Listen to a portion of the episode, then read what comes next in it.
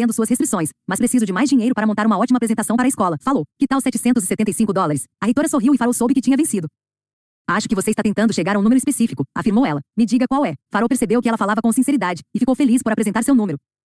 Preciso de 737,50 dólares para fazer isso funcionar, e você é minha última chance, disse ele. Ela riu. A reitora então elogiou por saber o que queria e disse que verificaria seu orçamento. Dois dias depois, Farol recebeu um e-mail dizendo que teria 750 dólares. Devolvendo o soco, usando asserções em se deixar manipular por ela. Quando uma negociação está longe da resolução e caminhando rápido para lugar nenhum, você precisa sacudir a poeira e libertar o interlocutor de sua mentalidade rígida. Em momentos assim, manobras fortes podem ser muito eficazes. Às vezes, uma situação pede apenas que você seja o agressor e dê um soco na cara do outro. Dito isso, se você é basicamente uma pessoa agradável, precisará de muito esforço para atingir seu interlocutor feito Mike Tyson. Somos o que somos. Como diz um ditado popular dinamarquês, você assa o pão com a farinha que tem. Porém, qualquer um pode aprender algumas táticas. Aqui estão maneiras eficazes de ser assertivo com inteligência.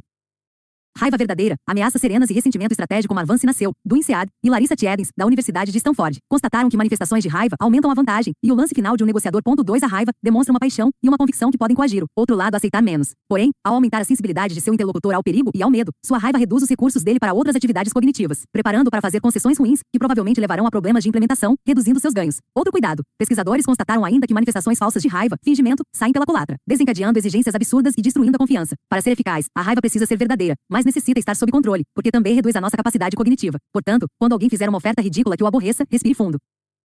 Permita-se um pouco de raiva, canalize-a, para Proposta, não para a pessoa e diga, não entendo como isso funcionaria. A atitude de se ofender no momento oportuno, conhecida como ressentimento estratégico, pode despertar seu interlocutor para o problema. Em estudos dos acadêmicos da Universidade de Colômbia Daniel Ames e Abbi Vaslavek, pessoas que lidaram com ressentimento estratégico de outras apresentaram probabilidade maior de se avaliar como exageradamente assertivas, mesmo quando o interlocutor não pensava isso delas. Ponto 3 A verdadeira lição aqui é estar consciente de como isso pode ser usado contra você. Por favor, não se torne vítima de um ressentimento estratégico. Ameaças feitas sem raiva, mas com firmeza, ou seja, confiança e autocontrole, são ótimas ferramentas. Dizer sinto muito, isso não funciona para mim, com firmeza funciona. Perguntas. Por que no capítulo 7 falei sobre os problemas do por quê? Em qualquer ponto do universo, essa pergunta coloca as pessoas na defensiva. Como experimento, da próxima vez que seu chefe quiser que você faça algo, pergunte a ele por quê e veja o que acontece. Repita o procedimento com um colega, um subordinado e um amigo. Observe as reações deles. Me conte se encontrou algum nível de defesa. Aposto que sim. Mas não faça isso demais, sob risco de perder seu emprego e todos os seus amigos. O único momento em que digo, por que você fez isso? Em uma negociação é quando quero derrubar alguém. No entanto, é uma técnica duvidosa e eu não a recomendaria. Existe, porém, outra maneira de usar por quê, com eficácia. A ideia é empregar a defesa que a pergunta desencadeia para levar seu interlocutor a assumir a sua posição. Sei que sou estranho, mas funciona. O formato básico é assim. Quando quiser converter um interlocutor hesitante ao seu ponto de vista, pergunte a ele, por que você faria isso? Mas de maneira que o isso favoreça você. Vou explicar. Se você está trabalhando para atrair um cliente e afastá-lo da concorrência, pode dizer, por que você faria negócio comigo? Por que você deixaria seu fornecedor atual? Ele é ótimo. Nessas perguntas, o porquê coage seu interlocutor a trabalhar para você. Mais mensagens. Eu, usar o pronome da primeira pessoa do singular, é outra ótima maneira de estabelecer um limite sem desencadear um confronto. Quando você diz eu sinto muito, isso não funciona para mim. A palavra eu direciona estrategicamente a atenção de seu interlocutor para você por tempo suficiente para você apresentar um argumento. Tradicionalmente, a mensagem eu pressiono o botão de pausa e rompe uma dinâmica ruim. Quando você quer contrariar afirmações improdutivas de seu interlocutor, pode dizer eu sinto underline underline underline quando você underline underline underline porque underline underline underline. E isso exige que a outra pessoa pare e pense. Mas tenha cuidado com o grande eu. É preciso estar atento para não usar um tom agressivo ou que gere desentendimento. Fale de maneira tranquila e equilibrada. Não ceda à carência. A mentalidade pronto para sair dissemos antes que é melhor nenhum acordo do que um acordo ruim. Se você sente que não pode dizer não, então está refém. Quando tiver clareza sobre qual é o seu limite mais baixo, não hesite em interromper a negociação. Não deixe que a carência assuma o comando. Antes de prosseguirmos, quero enfatizar como é importante manter uma relação colaborativa mesmo ao estabelecer limites. Expresse sua resposta informando seus limites de maneira forte, mas Empática. Pense em um amor complicado, e não com ódio ou violência. A raiva e outras emoções fortes podem, em raras ocasiões, ser eficazes, mas apenas como atos calculados, nunca como um ataque pessoal. Em qualquer sessão de barganha sem luvas de boxe, o princípio mais vital é nunca olhar seu interlocutor como um inimigo. A pessoa do outro lado da mesa nunca é o problema. A questão não resolvida é que é. Portanto, concentre-se na questão. Essa é uma das táticas mais básicas para evitar uma escalada emocional. Nossa cultura demoniza pessoas raivosas nos filmes e na política, o que cria a mentalidade de que, se pudermos nos livrar delas, tudo ficará bem. Mas essa dinâmica é tóxica para qualquer negociação. Revidar o soco é o último recurso. Antes de chegar lá, sempre recomendo uma tentativa de aliviar a situação. Sugira um intervalo. Quando seus interlocutores saírem um pouco para respirar, já não se sentirão reféns de uma situação ruim. Eles recuperarão um senso de ação e poder e agradecerão você por isso.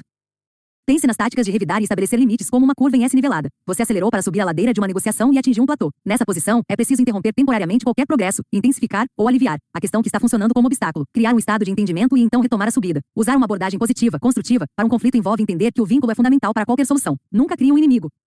O modelo A. C. Passei tanto tempo refletindo sobre o judô psicológico que montei um arcabouço de negociação, as perguntas calibradas, os espelhos, as ferramentas para tirar meu interlocutor do jogo dele e levá-lo a fazer uma oferta contra os próprios interesses. Mas negociar ainda consiste em determinar quem fica com qual fatia da torta, e de vez em quando todos somos obrigados a enfrentar um cara durão, sem luvas de boxe. Encarei barganhas com as mãos nuas o tempo todo no mundo dos reféns. Regatei com muitos caras que não abriam mão de seu plano e estavam acostumados a fazer do jeito deles. Pague ou mataremos diziam e estavam falando sério. É necessário cultivar habilidades bem firmes para vencê-los em uma negociação. Você precisa de ferramentas. No treinamento de negociação do FBI, aprendi o sistema de barganha que uso até hoje e confio muito nele. Chamo esse sistema de modelo Ackerman, porque ele foi criado por Mike Ackerman, um Ex-agente da CIA que fundou uma empresa de consultoria especializada em sequestros, com pedido de resgate sediada perto de Miami. Em muitos sequestros estivemos ao lado dos caras de Ackerman, nunca do próprio Mike, que nos ajudavam a planejar a barganha. Depois que me aposentei do FBI, finalmente conheci Mike durante uma viagem a Miami. Quando eu lhe disse que também usava o sistema para negociações financeiras, ele riu e falou que utilizava a técnica de Howard Haifa, um lendário negociador de Harvard, e que Howard afirmara que funcionara em qualquer situação. Então senti que meu raciocínio fazia todo sentido. Por definição, o modelo Ackerman é um método de oferta e contra-oferta, mas é um sistema muito eficaz por vencer a habitual dinâmica medíocre da barganha, cujo resultado previsível é levar a negociação para um meio termo. O processo sistematizado e fácil de lembrar tem apenas seis passos.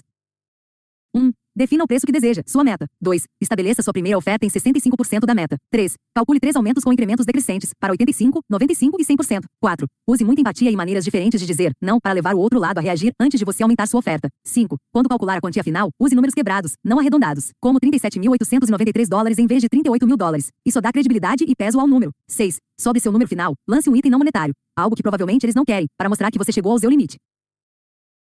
A genialidade desse sistema é que ele incorpora as táticas psicológicas que discutimos, reciprocidade, âncoras extremas, aversão à perda e outras, sem você precisar pensar nelas. Examinarei os passos para você entender o que quero dizer. Primeiro, a oferta original de 65% de seu preço-alvo estabelecerá uma âncora extrema, um grande tapa na cara que pode levar seu interlocutor diretamente ao preço limite dele. O choque de uma âncora extrema induzirá uma reação de fuga ou de luta em quase todos os negociadores, à exceção dos mais experientes, limitando sua capacidade cognitiva e empurrando-os para uma ação precipitada. Agora observe os aumentos progressivos de 85, 95 e 100% do preço-alvo. Você vai liberá-los de maneira comedida. Depois que o interlocutor fizer outra oferta e você lançar algumas perguntas calibradas para ver se consegue levá-lo a fazer uma oferta contra si mesmo. Essas ofertas que você faz funcionam em vários níveis. Primeiro, jogam com a norma da Reciprocidade. Inspiram seu interlocutor a fazer uma concessão também. Assim como as pessoas tendem mais a enviar cartões de Natal, aqueles que enviaram primeiro a elas. Em uma negociação, a tendência maior é fazer concessões àqueles que cederam antes. Segundo, os aumentos decrescentes. Note que a cada vez eles caem à metade. Convencem seu interlocutor de que ele está apertando você até o limite. Quando chegar ao último, achará que extraiu até a última gota. Isso alimenta a autoestima dele. Pesquisadores constataram que pessoas que obtêm concessões com frequência se sentem melhor em relação ao processo de barganha do que aquelas que recebem uma única oferta, firme e justa. Esse sentimento se mantém mesmo quando acabam pagando mais ou recebendo menos do que poderiam se a negociação tivesse tomado outro rumo. Por fim, vale a pena reiterar o poder dos números não arredondados. Ponto no Haiti. Usei intensamente o método Ackerman. Durante 18 meses tivemos até três sequestros por semana. Portanto, por experiência, sabíamos que os preços de mercado iam de 15 mil a 75 mil dólares por vítima. Como eu era durão, minha meta era pagar menos de 5 mil dólares em cada negociação de sequestro que eu conduzisse. Uma dessas situações se destaca, a primeira que menciono neste livro. Usei o método Ackerman, desafiando os sequestradores com uma âncora extrema e atingindo-os com perguntas calibradas. Então, aos poucos, fiz concessões cada vez menores. Por último, lancei um número estranho que selou o acordo. Jamais me esquecerei do chefe do escritório do FBI em Miami telefonando para meu colega no dia seguinte dizendo: Vós conseguiu resgatar essa pessoa por 4.751 dólares. Como um dólar faz diferença? Eles estavam se dobrando de rir, com razão. Aquele dólar é ridículo, mas funciona para nossa natureza humana. Observe Observe que você não pode comprar nada por 2 dólares, mas pode comprar um milhão de coisas por 1,99 dólar. Um centavo muda alguma coisa? Não muda. Mas faz diferença todas as vezes. Gostamos mais de 1,99 dólar do que de 2 dólares, mesmo. Sabendo que isso é uma ilusão. Negociando uma redução no aluguel depois de receber um comunicado de aumento. Oito meses depois de assinar um contrato de aluguel de 1.850 dólares por mês, um aluno meu chamado Michari, estudante de MBA em Georgetown, recebeu uma notícia indesejada. O corretor de seu senhor informou que queria reajustar o valor para 2.100 dólares por mês durante 10 meses ou 2.000 dólares por mês durante um ano. Michari adorava o lugar e não achava que encontraria outro melhor, mas o preço já estava alto e ele não tinha condição de pagar mais. Levando a sério o slogan de nossa aula, caia para o seu nível mais alto de preparação. Ele mergulhou em classificados de imóveis, constatou que os preços de apartamentos similares variavam entre 1.800 e 1.950 dólares por mês, mas nenhum deles ficava em um prédio tão bom. Então fez as contas e definiu que queria pagar 1.830 dólares de aluguel. Ele solicitou uma reunião com o corretor. Seria uma negociação difícil. No encontro, Michar expôs sua situação. Sua experiência no prédio vinha sendo bastante positiva, afirmou, além do que, ele sempre pagava em dia. Seria triste sair dali, argumentou, e triste para o senhorio perder um bom inquilino. O corretor assentiu. Estou totalmente de acordo, disse ele. Por isso acho que renovar o aluguel será benéfico para todos. Foi aí que Michari sacou sua pesquisa. Os preços nos prédios da vizinhança eram muito menores, disse ele. Embora o seu prédio seja melhor em termos de localização e serviços, como devo pagar 200 dólares a mais? A negociação tinha começado. O corretor fez silêncio por alguns instantes e então respondeu. Seu argumento é válido, mas esse ainda é um bom preço. E, como você notou, podemos cobrar um adicional. Michari então lançou uma âncora extrema. Entendo perfeitamente, você tem uma localização melhor e comodidades. Mas sinto muito, não posso. Será que um aluguel de 1.730 dólares por mês durante um ano pareceria justo para você? O corretor riu e disse que não havia como aceitar aquele número, porque estava bem abaixo do preço de mercado. Em vez de entrar em uma rodada de barganha, Michari agiu com esperteza e recorreu a perguntas calibradas. Está bem. Então, por favor, me ajude a entender. Como você calcula o valor do reajuste do aluguel? O corretor não disse nada surpreendente, apenas que eles usavam indicadores como os preços na região e a lei da oferta e procura. Mas isso deu a Michari uma brecha para o seguinte argumento. Com sua saída, o senhorio correria o risco de ficar com o um apartamento vago e ainda ter que repintá-lo. Um mês sem alugar seria uma perda de 2 mil dólares, disse ele. Então Michari lançou outra oferta. Já sei. Você provavelmente acha que ele agiu mal por fazer duas ofertas sem ter recebido uma em troca. E você está certo. Em geral, isso é proibido. Mas vale aqui a capacidade de improvisação. Se você se sente no controle em uma negociação, pode fazer dois ou três movimentos sequenciais. Não deixe as regras arruinarem o fluxo. Vou tentar novamente. Que tal 1.790 dólares por 12 meses? O corretor fez uma pausa. Eu entendo suas preocupações e o que disse faz sentido, ponderou. No entanto, o valor que você quer pagar é muito baixo. Porém, me dê um tempo para pensar sobre isso e podemos nos encontrar outra vez. Que tal? Lembre-se, qualquer resposta diferente de uma rejeição total significa que você tem vantagem. Cinco dias depois, os dois se encontraram de novo. Fiz uma pesquisa e acredite, este é um bom negócio. Começou o corretor. Posso lhe oferecer 1.950 por mês durante um ano. Michari sabia que tinha conseguido. O corretor só precisava de um empurrãozinho. Então ele elogiou o homem e disse não sem dizer. Não ponto observe como ele rótula errado e de maneira brilhante para levar o cara a se abrir. É generoso de sua parte. Mas como devo aceitar isso se posso me mudar para outro prédio a alguns quarteirões de distância pagando 1.800 dólares? 150 dólares por mês são um bom dinheiro para mim. Você sabe, eu sou estudante. Não sei, mas parece que você prefere correr o risco de manter o lugar sem inquilino. Não é isso, respondeu o corretor, mas não posso lhe dar um valor abaixo do mercado. Michari fez uma pausa dramática, como se o corretor estivesse extraindo cada centavo que ele tinha. Veja, a situação é a seguinte. Inicialmente fui de 1730 para 1790, disse ele, suspirando. Vou subir para 1810. E acho que isso funciona bem para ambos. O corretor balançou a cabeça. Ainda está abaixo do mercado, senhor, e não posso fazer isso. Michari se preparou para fazer a última de suas ofertas a Kerman. Ficou em silêncio por algum tempo e então pediu caneta e papel. Em seguida, começou a fazer cálculos falsos para parecer que estava realmente pressionando a si mesmo. Por fim, olhou para o corretor e disse: Fiz alguns cálculos e o máximo que posso pagar é 1829. O corretor balançou a cabeça de um lado para outro, como se estivesse tentando entender a oferta. Por fim falou. Uau, 1829. Você parece muito preciso. Deve ser contador. Michari não era. Olhe, eu valorizo o fato de você querer renovar conosco, e por isso acho que posso aceitar esse valor para um aluguel de 12 meses. Tlin, notou a brilhante combinação de ofertas aqui irmã decrescentes, números quebrados, pesquisa profunda, rotulação inteligente e dizer não sem dizer não. É assim que se consegue um desconto no aluguel quando um senhorio quer aumentar o valor. Lições-chave. Quando a coisa apertar, e isso acontecerá, você se verá sentado a uma mesa diante de um negociador sem luvas de boxe. Depois de usar todas as suas ferramentas psicologicamente sutis, a rotulagem, o espelhamento e a calibragem, terá que lidar com o vamos ao que interessa. Para a maioria de nós, isso não tem graça. Grandes negociadores sabem, porém, que o conflito é quase sempre o caminho para ótimos acordos. E os melhores encontram maneiras de se divertir no processo. O conflito traz verdade criatividade e resolução. Portanto, da próxima vez que você se vir cara a cara com um pechincheiro sem luvas de boxe, lembre-se das lições deste capítulo. Identifique o estilo de negociação de seu interlocutor. Quando você reconhecer se ele é acomodador, assertivo ou analista, saberá a maneira correta de abordá-lo. Prepare-se, prepare-se, prepare-se. Quando a pressão aumentar, não reaja à altura. Atinja o seu nível mais alto de preparação. Portanto, crie uma meta ambiciosa, porém legítima, e verifique os rótulos, as perguntas calibradas e as respostas que usará para chegar lá. Dessa maneira, não terá que improvisar quando estiver à mesa de negociação. Esteja pronto para levar um soco. Negociadores feras geralmente usam uma âncora extrema para desestabilizá-lo de seu jogo. Se você não estiver preparado, fugirá para o seu máximo sem oferecer resistência. Portanto, prepare suas táticas de esquiva para não cair na armadilha da concessão. Estabeleça limites e aprenda a levar um soco ou devolver a agressão sem raiva. O cara do outro lado da mesa não é o problema. A situação é que é. Prepare um plano a Kerman, antes de sua cabeça entrar no emaranhado da barganha. Você precisará de um plano de âncora extrema, perguntas calibradas e ofertas claras. Lembre-se, 65, 85, 95 e 100%. Decrescendo os aumentos e terminando em números quebrados, você levará seu interlocutor a acreditar que está apertando você até onde é possível quando, na verdade, ele é que está chegando ao número que você quer. Capítulo 10. Encontre o cisne negro. Às 11 horas e 30 de 17 de junho de 1981, um belo dia de primavera com temperatura de 21 graus. E uma insistente brisa soprando do oeste, William Griffin, de 37 anos, saiu de seu quarto no segundo andar da casa onde morava com os pais, em Rochester, Nova York, e desceu a escada lustrosa que levava à sala de estar. No andar de baixo ele parou, fez uma pausa e então, sem uma palavra de advertência, disparou três tiros de escopeta que mataram sua mãe e um trabalhador que estava colando papel de parede e feriram gravemente seu padrasto. O som reverberou no ambiente fechado. Griffin então saiu da casa e atirou contra um operário e dois transeuntes enquanto caminhava devagar para o Security Trash Company, um banco na vizinhança. Segundos depois de ele entrar, as pessoas começaram a sair correndo do banco. Griffin fez nove funcionários reféns e ordenou aos clientes restantes que abandonassem o local. Durante as três horas e meia que se seguiram, Griffin levou a polícia e os agentes do FBI a um violento impasse. Ele atirou e feriu os dois primeiros policiais que reagiram ao alarme silencioso do banco e baleou seis pessoas que por acaso estavam por ali. Griffin disparou tantos tiros, mais de 100 ao todo, que foi preciso usar um caminhão de lixo para proteger um policial enquanto este era resgatado. Após levar os nove funcionários do banco para um pequeno escritório, às 14 horas e 30 Griffin disse a gerente para telefonar para a polícia e transmitir uma mensagem. Do lado de fora, o agente do FBI Clint Vanzão estava por perto quando Joe O'Brien, policial de Rochester, atendeu o telefone.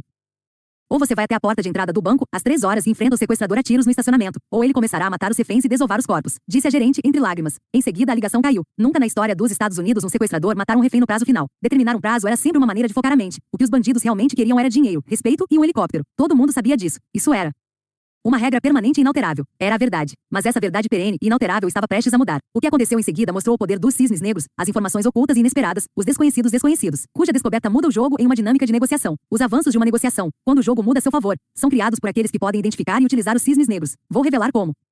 Encontre a vantagem no previsivelmente imprevisível. Exatamente às 15 horas, Griffin fez um gesto para um dos reféns, uma funcionária do caixa de 29 anos chamada Margaret Moore, e lhe disse para sair pela porta de vidro do banco. Apavorada, ela obedeceu, mas primeiro gritou que era mãe solteira de um filho jovem. Griffin não pareceu ouvi-la ou se importar. Quando a mulher, chorando, chegou ao vestíbulo, ele atirou com sua escopeta calibre 12. Duas balas pesadas atingiram Moore no tronco, lançando-a violentamente através da porta de vidro e quase cortando seu corpo ao meio. Do lado de fora, a polícia assistiu a tudo em choque e em silêncio. Era óbvio que Griffin não queria dinheiro, respeito nem uma rota de fuga. Ponto, ele só sairia dali em um saco para cadáver. Naquele momento, Griffin se aproximou de uma janela grande e pressionou o corpo contra o vidro. Ele estava plenamente visível a um atirador de elite posicionado na igreja do outro lado da rua. Griffin sabia muito bem que o atirador estava ali. Mais cedo, disparara contra. Ele, menos de um segundo depois de a silhueta de Griffin aparecer em sua mira, o atirador. Puxou o gatilho. Griffin desabou no chão, morto. A teoria do cisne negro nos diz que coisas que achávamos impossíveis, ou em que nunca pensamos, acontecem. É diferente de afirmar que se trata daquela chance em um milhão que se concretizou. Estamos falando aqui de eventos nunca imaginados, que no entanto ocorrem. A ideia do cisne negro foi popularizada pela analista de riscos Nassim Nicholas Taleb em seus best-sellers Iludido pelo Acaso, 2001, 1 e A Lógica do Cisne Negro, 2007, 2 mas o termo é muito mais antigo. Até o século 17, as pessoas só podiam imaginar cisnes brancos, porque todos os cisnes já avistados tinham penas brancas. Na Londres do século 17, era comum se referir a coisas impossíveis como cisnes negros, até o dia em que o explorador holandês Willem de Vlamingh chegou ao oeste da Austrália, em 1697, e viu um cisne negro. De repente, o impensável e impensado era real. Todos tinham certeza de que, na próxima vez em que vissem um cisne, ele seria branco. A descoberta dos cisnes negros destruiu essa visão de mundo. Os cisnes negros são apenas uma metáfora, é claro. Pense em Pearl Harbor, no surgimento da internet, no 11 de setembro e na recente crise bancária. Nenhum desses eventos foi previsto, mas, se refletirmos, todos os sinais estavam ali, só que ninguém estava prestando atenção. Para Taleb, o cisne negro simboliza a inutilidade de previsões baseadas em experiências prévias. Cisnes negros são eventos ou conhecimentos que estão fora de nossas expectativas regulares e, portanto, não podem ser antecipados. Esse é um conceito crucial em negociação. Sempre há diferentes tipos de informação. Existem as coisas que sabemos, como o nome de nosso interlocutor, a oferta dele ou nossas experiências. Em outras negociações, esses são os conhecidos conhecidos. Existem as coisas que temos certeza que existem, mas não conhecemos, como a possibilidade de o outro lado adoecer e nos entregar para outro interlocutor. Esses são os desconhecidos conhecidos e equivalem aos coringas no poker. Você sabe que eles estão ali, mas não sabe quem os tirou. Porém, mais importantes são as coisas que não sabemos que não sabemos, informações que nunca imaginamos, mas que mudariam o jogo uma vez descobertas. Talvez seu interlocutor queira que o acordo fracasse, porque ele está se aliando a um concorrente. Esses desconhecidos desconhecidos são os cisnes negros com os conhecidos conhecidos e as expectativas prévias embasando sua abordagem. Van Zandt e todo o FBI estavam cegos para as pistas e conexões que indicavam haver algo fora do previsível em jogo. Eles não viram os cisnes negros debaixo de seus narizes. Não quero culpar Van Zandt aqui. Ele prestou um serviço a todas as polícias